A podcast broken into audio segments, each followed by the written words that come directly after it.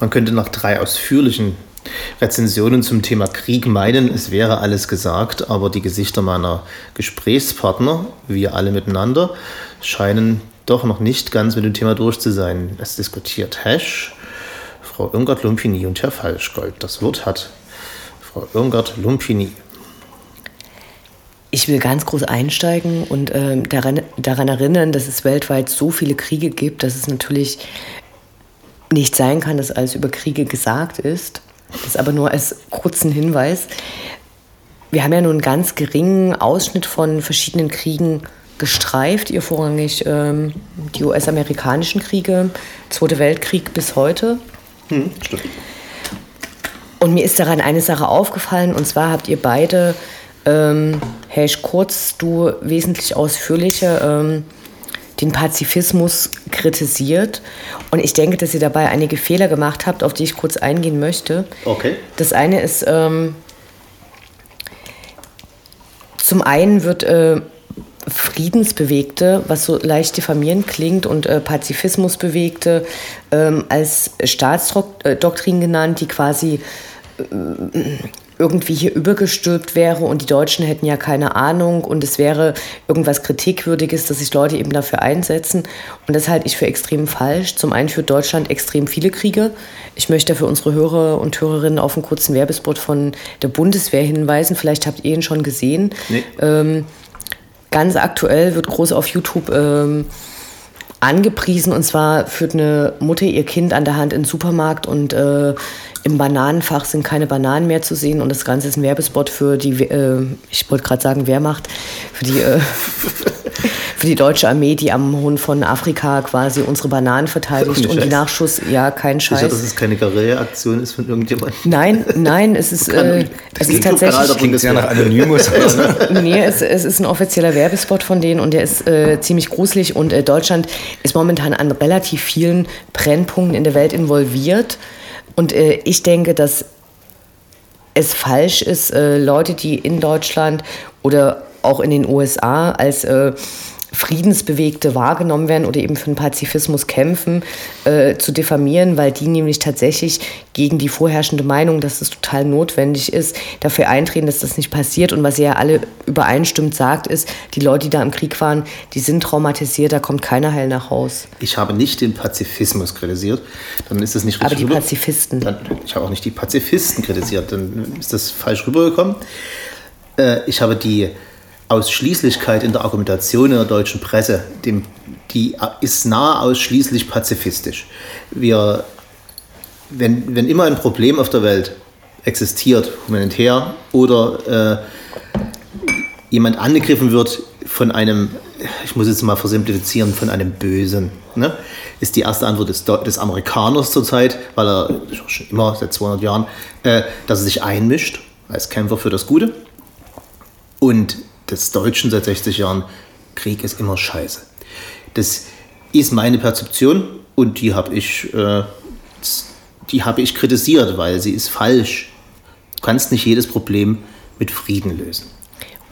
Und ich möchte mit aller Entschiedenheit widersprechen. Das hat die rot-grüne Regierung geschafft, dass Deutschland eben nicht mehr unter einem indoktrinierten Pazifismus, und das ist ein wortwörtliches Zitat aus deiner Rezension, Herr Falschgold, äh, leidet, sondern die äh, rot-grüne Bundesregierung hat äh, ihren Einsatz in Jugoslawien mit dem Verweis auf nie wieder Auschwitz gerechtfertigt und seitdem ist die deutsche Bundeswehr. Das waren die ersten, die es wieder gemacht nein, haben. Aber seitdem, ja seitdem ist, äh, Diplomatie lass mich bitte ausreden. Seitdem ist die deutsche Bundeswehr an wirklich vielen Plätzen und Militäreinsätzen beteiligt. Und das, was äh, der Bevölkerung hierzulande vorgespiegelt wird, ist tatsächlich was anderes. Natürlich schafft man es auf der einen Seite, begründet auch durch einen Anti-Amerikanismus, der sich immer gut anbietet, den wir kritisiert haben. Zum anderen ändert sich tatsächlich dieses äh, Paradigma, dass die Deutschen nie wieder Krieg anfangen dürfen. Und äh, deshalb möchte ich das gerne so ein Stück zurückweisen mit diesem vorherrschenden Pazifismus, der de facto nicht mehr da ist. Ich kann mir, ich stimme zu, dass es in den Medien noch so ist. Wenn man allerdings äh, alternative Medien verfolgt, dann stellt man fest, dass es ganz viele Bestrebungen gibt, sich an, an, an vielen äh, Streitpunkten, Kriegseinsätzen in der Welt teilzunehmen, um sich dort gewisse Vorherrschaften zu sichern. Also ich möchte einfach weg von diesem Bild, dass die Deutschen eben friedensbewegt werden und dass es von oben indoktriniert wird und in den USA, die machen halt die Kämpfe, die notwendig sind. Das stimmt einfach nicht. Hesch.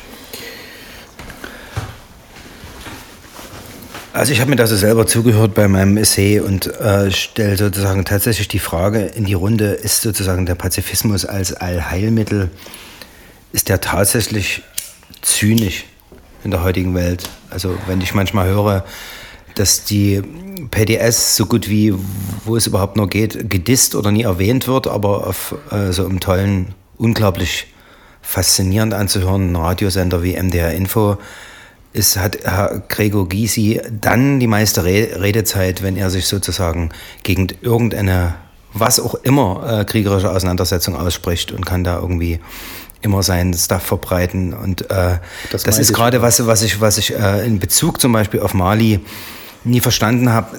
Das Schwierige ist immer, alle, die eingreifen könnten, nehmen die Franzosen, die dort hingegangen sind, die haben ihre, ihre Kolonialgeschichte und sind sozusagen nie frei von Eigeninteressen. Ne? Und wenn in der Welt, wo aber der UNO ein Zahn, die UNO ein zahnloser Tiger ist, äh, ist das für mich irgendwie ein Ungleichgewicht, dass man nie begreift, dass es meiner Ansicht nach Einsätze gibt, wo man sich, wo gerade Deutschland sich mehr positionieren müsste. Es reicht nie, letzter Satz dazu, ganz Europa ohne Bomben zu beherrschen äh, mit seinem Spardiktat, das reicht weder für die Stabilität von Europa noch für die militärische in der Welt. Ich hatte ja nun gerade äh, die Rezension, die sich, glaube ich, dadurch von äh, euren Büchern am meisten dadurch unterscheidet, dass ihr ganz oft Bücher habt, in denen werden Soldaten beschrieben, die gerade in der letzten Zeit immer Freiwillige sind. Also zu Zeiten des Zweiten Weltkriegs natürlich nicht. Da gab es eine Mobilmachung, die aber heute Freiwillige sind und die also im Interesse eines Staates handeln. Und im Buch, was ich besprochen habe, wo die Frauen tatsächlich eine Notwendigkeit sehen und eben überhaupt nicht anders handeln können. Und ich glaube, damit beantwortet sich die Frage, ähm, es ist natürlich nicht richtig, dass Gewaltfreiheit immer der einzige Weg ist, der gangbar ist. Es gibt Situationen, in die Menschen reingerufen werden, wo sie sich wehren müssen. Es gibt auch äh, bei ganz vielen Konflikten tatsächlich eine Komplexität, äh, die oft abgesprochen wird. Zum Beispiel ein Irakkrieg, der hierzulande äh, als äh, kein Blut für Öl gewertet wurde und wo man dann tatsächlich trotzdem fragen muss, wie ist äh, Saddam Hussein mit einer Opposition umgegangen und wo danach trotzdem es immer noch eine relativ schwierige Frage ist, ist es wichtig, dass da Leute eingreifen oder in Afghanistan, wo die Taliban halt äh, allen Mädchen und Frauen den Zugang zum öffentlichen Leben verwehren, keine Schulbindung zulassen und diese ganzen Sachen, ist es da nicht notwendig, dass da quasi jemand einmarschiert und hilft. So, aber ich finde diese Frage halt äh, sehr komplex und eben nicht so einfach zu beantworten, wie das eine ist richtig und das andere ist falsch. Das, das, hat auch niemand gemacht. Es, es gibt nun mal nicht den reinen Krieg. Der reine Krieg ist, der letzte reine Krieg war der Zweite Weltkrieg. Da äh, war allen klar, warum man das tut. Seitdem gibt es nur noch Kriege, die Stellvertreterkriege sind, die Wirtschaftskriege sind, die aber eben manchmal Kriege sind, die nicht geführt wurden und wo man hinterher sagt, die hätte man führen sollen in Ruanda. Die, äh, ich, ich habe, und, und, und die, diese Beispiele sind, also diese Ruandas, diese Malis, sind Beispiele dafür, wo Pazifismus einfach die falsche Haltung ist. Ich möchte aber auch gern, dass äh, diskutiert wird und dass quasi äh, darüber nachgedacht wird, warum eine französische Regierung eben in Mali einmarschiert. Es dann, gibt keinen Reinkrieg, das habe ich gerade gesagt. das ist wahr. Und, und, dann, und dann ist es natürlich so, dass äh, es Gründe dafür geben mag, die total dafür sprechen, weil Ruanda ist natürlich etwas, oder es, es gab auch äh, Fälle in Jugoslawien, wo Soldaten zugeschaut haben, anstatt eben einzugreifen, genau. weil sie kein Mandat dafür hatten. Ja. Aber äh, es sollte eben immer dabei mitbedacht werden, wer hat etwas davon. Und wenn man zum Beispiel, ähm, es gibt einen guten deutschen Blog, der heißt äh, German Foreign Policy, wir werden es auf unsere Seite mit äh, verlinken, die eben sehr viel darüber äh, schreiben, was gibt es für deutsche Interessen. Was für Interessengruppen gibt es da, die ein Interesse daran haben, zum Beispiel sich in Mali zu beteiligen, um einen Fuß in Afrika in die Tür zu bekommen, was sie eben vor 200 Jahren schon nicht, äh, nicht geschafft haben. Was mich, was mich tatsächlich so ein bisschen stört, ist, so ein Wortgebrauch, der eben sagt, indoktrinierter Pazifismus oder Friedensbewegte, was vielleicht abfällig klingt. Und ein anderes Beispiel, was ich kritisieren wollte, war, diese Erzählung, die ihr beide hattet und die, glaube ich, auch stimmt, dass eben Leute, die im Krieg waren, wie Justin in äh, Brothers and Sisters, der eben die Notwendigkeit sieht, zurückzugehen, äh, und andere, wo die Leute einen Kick daraus bekommen, das zum Beispiel dann auf Israel zu beziehen, weil man hier eben so eine Sachen wie Freiwilligkeit, also man kann sich melden und hinterher ist man vielleicht psychisch gezwungen, das wieder zu erleben, um hier keine Scheiße zu machen, dann mit Israel gleichsetzt, wo es tatsächlich eine gewisse Notwendigkeit gibt und die Leute nicht ohne Grund verpflichtet sind, weil die tatsächlich jeden Tag angegriffen werden. Das ist richtig, aber es ändert ja nichts daran, ob ich, warum ich in den Krieg gehe, ändert nicht an, der, an den psychischen Verletzungen, die ich erleide.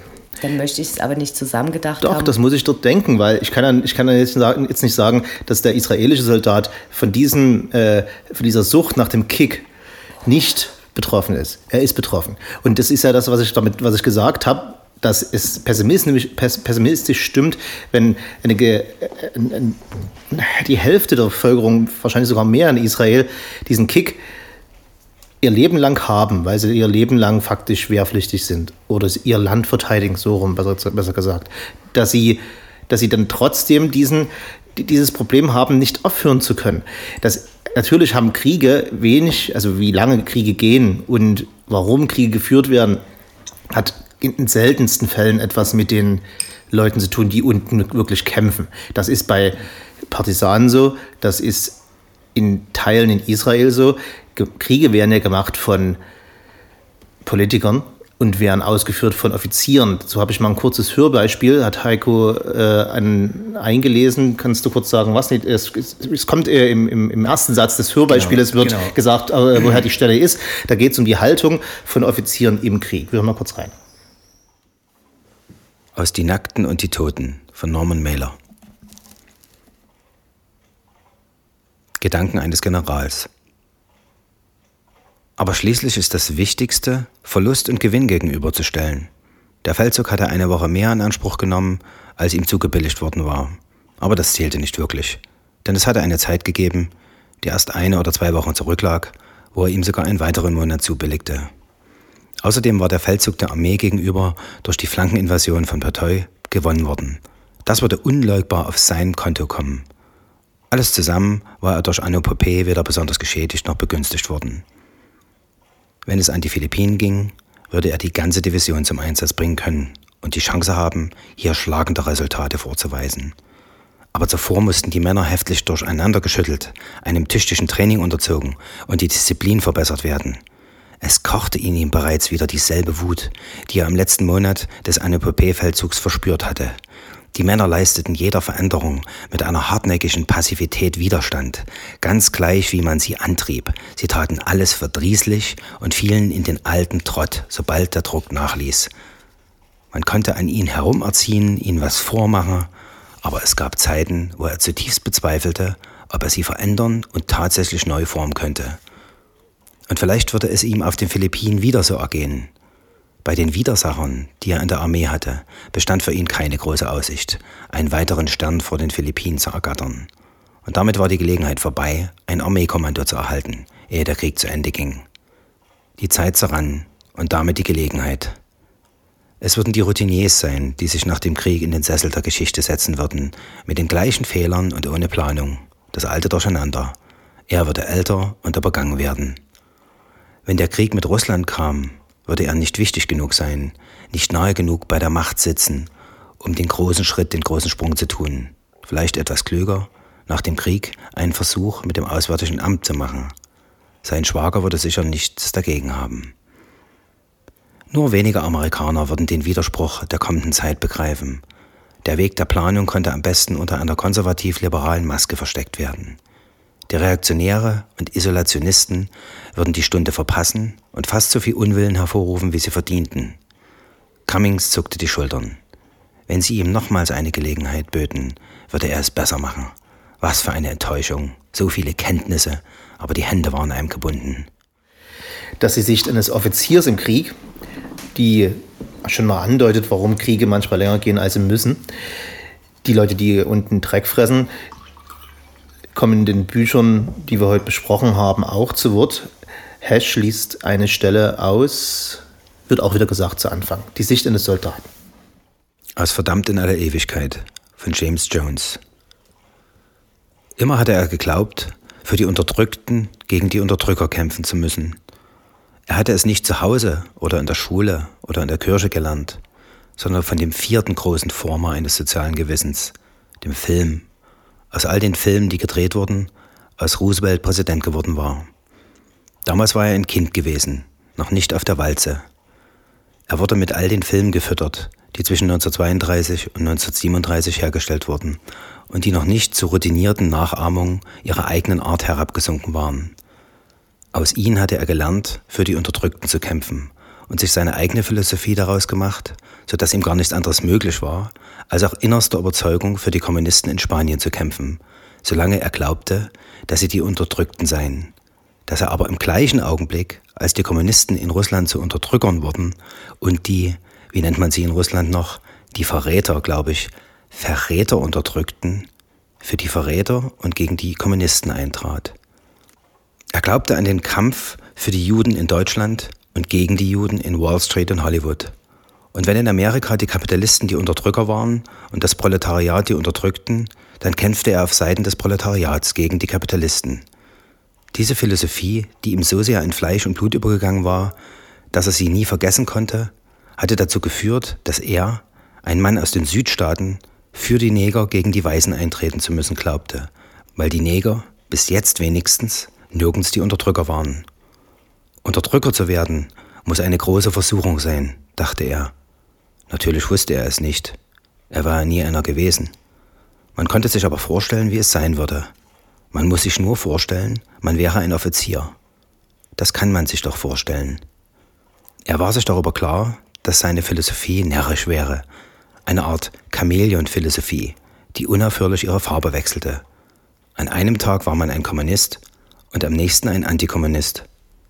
Aber es war ja auch ein närrisches Zeitalter, ein Chamäleon-Zeitalter, in dem das Chamäleon wie auf einer schottisch gemusterten Reisedecke lebte. Die Sicht des Soldaten unterscheidet sich natürlich heftig von der des Offiziers, denn der Soldat sucht nach Sinn und der Offizier hat seinen Sinn schon gefunden, denn er ist ein Karrierist, was man irgendwie immer wieder vergisst, dass Offiziere ja ist ja ein Beruf, ne? Das ist keine Berufung, bei den wenigsten würde ich sagen, ist ein Beruf und du, je länger der Krieg geht, desto schneller kannst du die meisten Sterne sammeln. Deswegen verlängern sich manchmal Kriege und das, und vielleicht das auf das Thema, auf das heißeste Eisen hier bisher am Tisch, Israel zurückzubeugen. Der israelische Soldat weiß, was er tut, der verteidigt seine Heimat. Er ist absolut im Recht. Und der Offizier will Sterne sammeln. Kann man so einen Krieg gewinnen mit einem Offizier, der anderen Sterne sammeln möchte? Da man den Krieg in Israel anerkanntermaßen überhaupt nie gewinnen kann, ist dort der Offizier bewusst oder unbewusst, aber nach der Definition als Karrierist Kriegstreiber. Ich glaube, dass man einen extremen Unterschied machen muss zwischen Kriegen, die außerhalb des Landes stattfinden, wie zum Beispiel die Kriege, die die USA momentan führt. Klar. Da gibt es eine ganze Menge davon.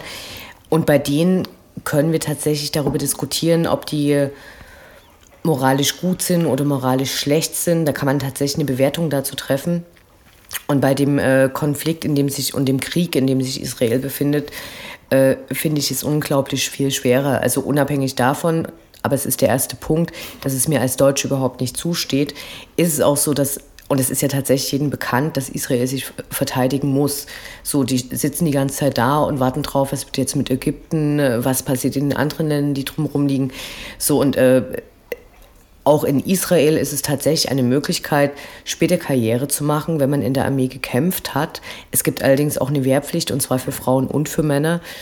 Und die müssen, die sind gezwungen, ihr Land mit der Waffe in der Hand zu verteidigen. Die können sich überhaupt nicht leisten, das Ganze erstmal aus einem moralischen Standpunkt zu sehen, sondern die kämpfen für ihr eigenes Überleben. Das habe ich deshalb, bestritten. Und deshalb äh, möchte ich, dass Israel aus dieser Aufzählung, in der es eben vorhin in der ursprünglichen Rezension war, wo es darum ging, es gibt Soldaten, die durch den Krieg psychisch so geschädigt sind, dass sie sich gezwungen fühlen, und teilweise wollen diesen Kick wieder zu erleben, wieder freiwillig nach Irak oder nach äh, Afghanistan zurückgehen, möchte ich da einfach Israel ausgenommen haben. Die sind gezwungen und äh, die brauchen tatsächlich auch Soldaten. Die machen mittlerweile äh, weniger Programme mit ihrer Reserve. Hast es kurz erzählt, dass die bis an ihr Lebensende da in der Armee bleiben. Die Programme werden gerade zurückgefahren die machen das nicht mehr aus Geldgründen, aber es ist notwendig für das Land. Die können sich die moralische Frage nicht stellen, wenn es eben ums Überleben geht, wie auch in dem Buch, was ich heute besprochen habe. Okay, wir lassen das so stehen. Ich habe die moralische Frage nicht aufgeworfen im äh, Falle Israel, sondern ich habe die Erfahrungen des kleinen Soldaten dort nie ausnehmen können. Aber das würde jetzt alles wiederholen, das haben die Hörer schon gehört. Wollen wir einen kleinen Themawechsel machen? Gerne. Hash? Was mich manchmal beschäftigt, ist eigentlich eine äh, parlamentarische Demokratie, so wie wir sie heute kennen, und eine effiziente Mil Militärmaschinerie. Äh, schließt sich das eigentlich aus? Oder kann das sozusagen Komplett. in einem System funktionieren? Also wie schwer fällt uns das, jetzt mal abgesehen von unserer äh, Vergangenheit ne, und all dem, was, was uns da immer wieder beschäftigt, äh, wie schwer fällt uns das in jeglicher Form hinter unseren Soldaten zu stehen? So, das wäre ein Thema, was es in Amerika wird das zwiespältig diskutiert. Ne? Da gibt es die einen und die anderen, aber da gibt es jeweils viele davon. So, also du wirst hier kaum jemand finden, äh, der sagt, ich stehe unter, unter, unter Soldaten. Und mhm. wenn, dann sind das meistens Leute, die das auf eine Weise äh, verstehen, äh, so wie ich das nie verstanden haben. Genau. Darf ich ganz kurz, äh, und zwar, ich glaube, da darfst du nicht das also Soldat ist gleich Krieg. Ne? Diese, die, diese, diese Vereinheitlichung darfst du da nie führen, weil da musst du schon fragen, was für ein Krieg, Angriffskrieg oder Verteidigungskrieg.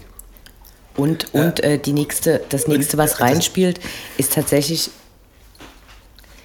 dass äh, man sich nicht hinter die ähm, deutschen Soldaten stellen kann. Wir, wir, leben im Frieden in Deutschland. Ähm, deutsche Soldaten sind weit weg von Deutschland eingesetzt und dienen wirtschaftlichen Interessen, hauptsächlich wirtschaftlichen Interessen. Und ich denke, dass eine Kritik daran total notwendig ist. Also zum Beispiel, wenn du äh, europäische Grenzen anschaust, an denen äh, Flüchtlinge ertrinken, denen keiner hilft, wo ähm, es ein Budget dafür gibt, ähm, dass Thronen geschaffen werden oder irgendwas, wo es darum geht, dass Leute verrecken, anstatt dass man ihnen hilft.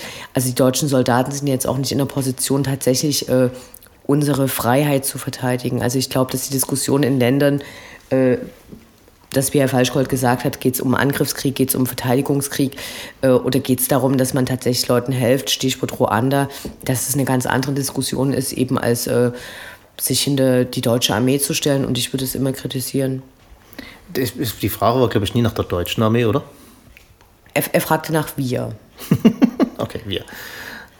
Also mir ging es tatsächlich um die Diskussion, also mir geht es so, dass ich immer weniger die Weisheit mit Löffeln gefressen habe und erst nach meinem letzten äh, Türkei-Urlaub, als ich mich mit jungen Leuten unterhielt, festgestellt habe, dass es sehr viele Arten von türkischer Jugend gibt, auch sehr viele Sichtweisen auf die Dinge, zumindest sehr viel mehr, als hier in der Presse Raum gegeben wird, was ja auch normal ist.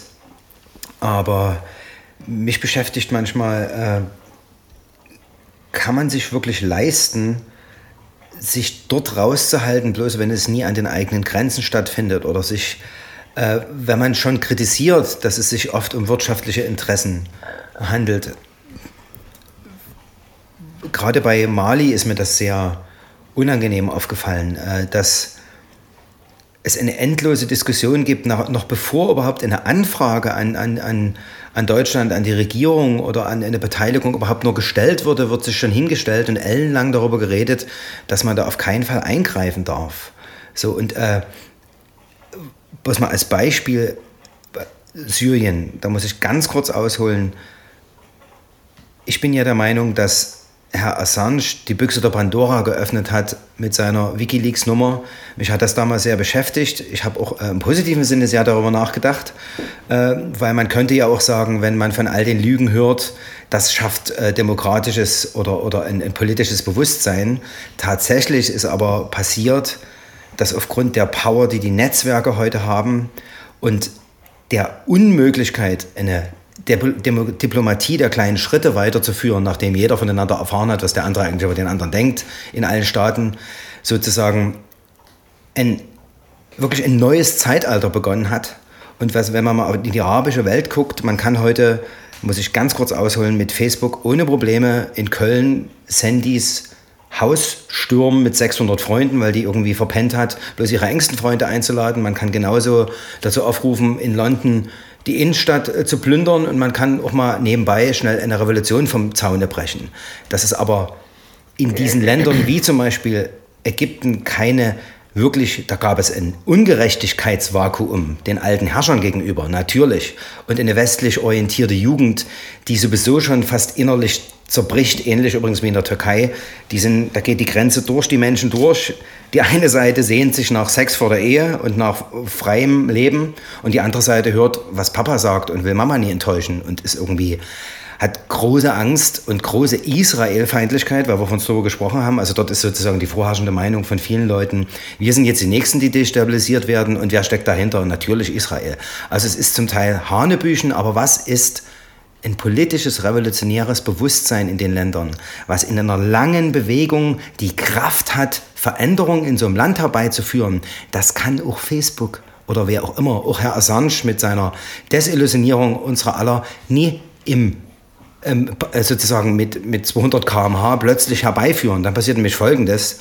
Es entsteht ein Vakuum, die Alten sind verjagt im Volkszorn und bestimmte Leute, die ihre ganz eigenen Interessen haben, warten ab, freuen sich und setzen sich da rein.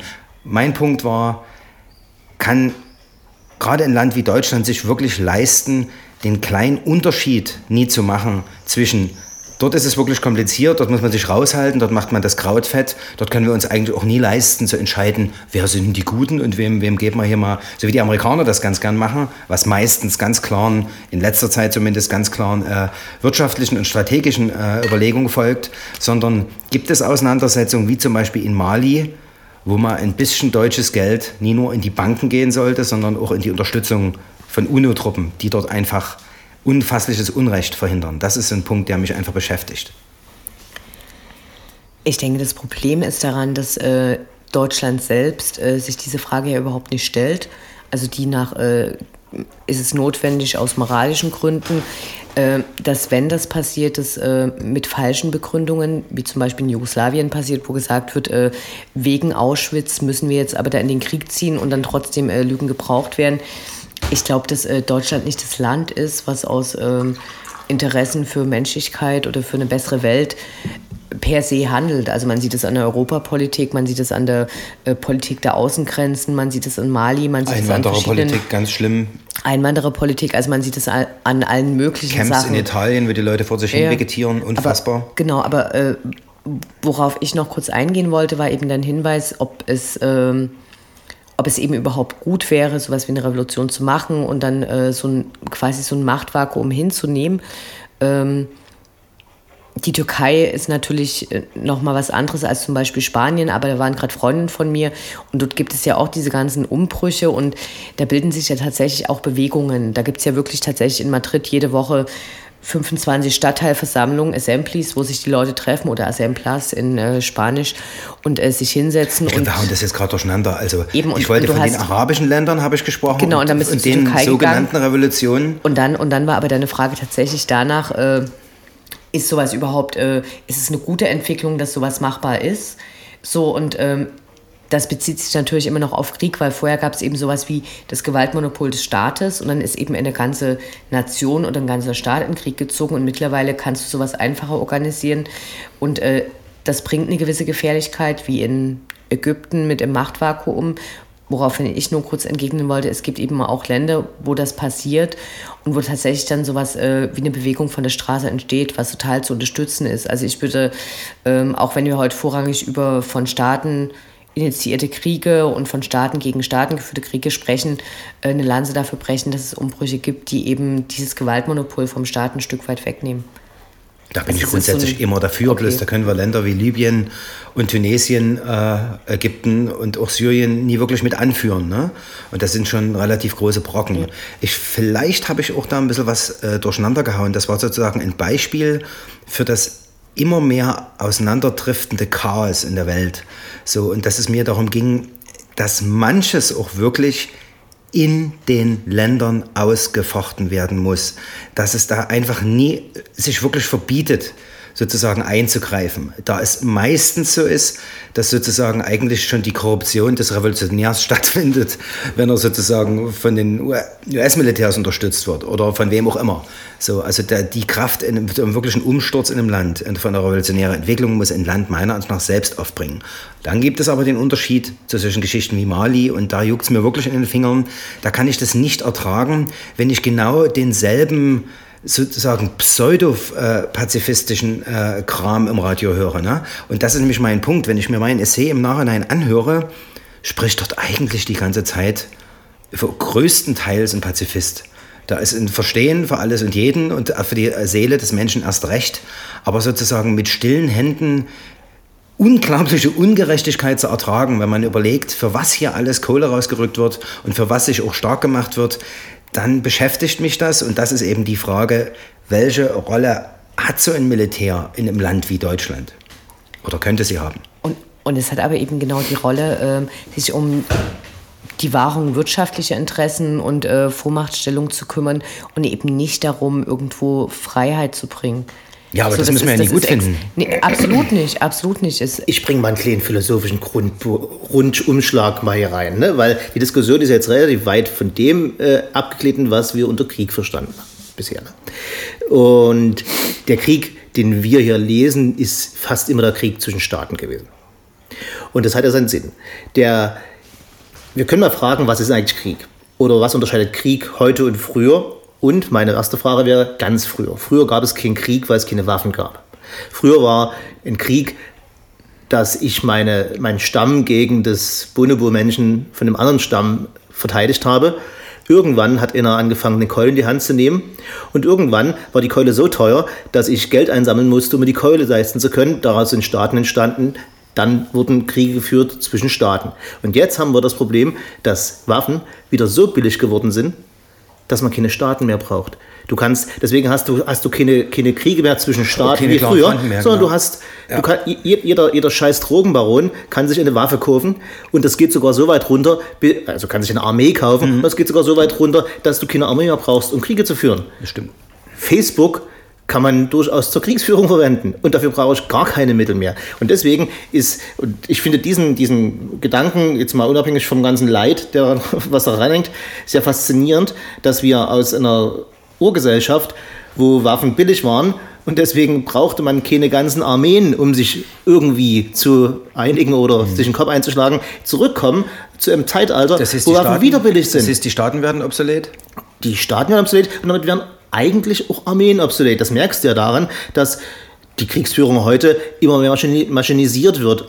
Drohnen und die nächste. Oder diese kleinen Kommando äh, kleine Kommandoeinheit, dann Drohne und dann, das ist der nächste Schritt, vor dem äh, Daniel Suarez in seinem letzten Buch gewarnt hat, was wir fast noch besprechen könnten hier, sind dann automatisierte Drohnen, die den Killbefehl automatisch an, mit, mit Hilfe von künstlicher Intelligenz äh, finden. Und, und da brauchst du, und da bist du dann an einem Punkt, wo es Krieg entweder gar nicht mehr gibt oder wo es einen permanenten Krieg gibt.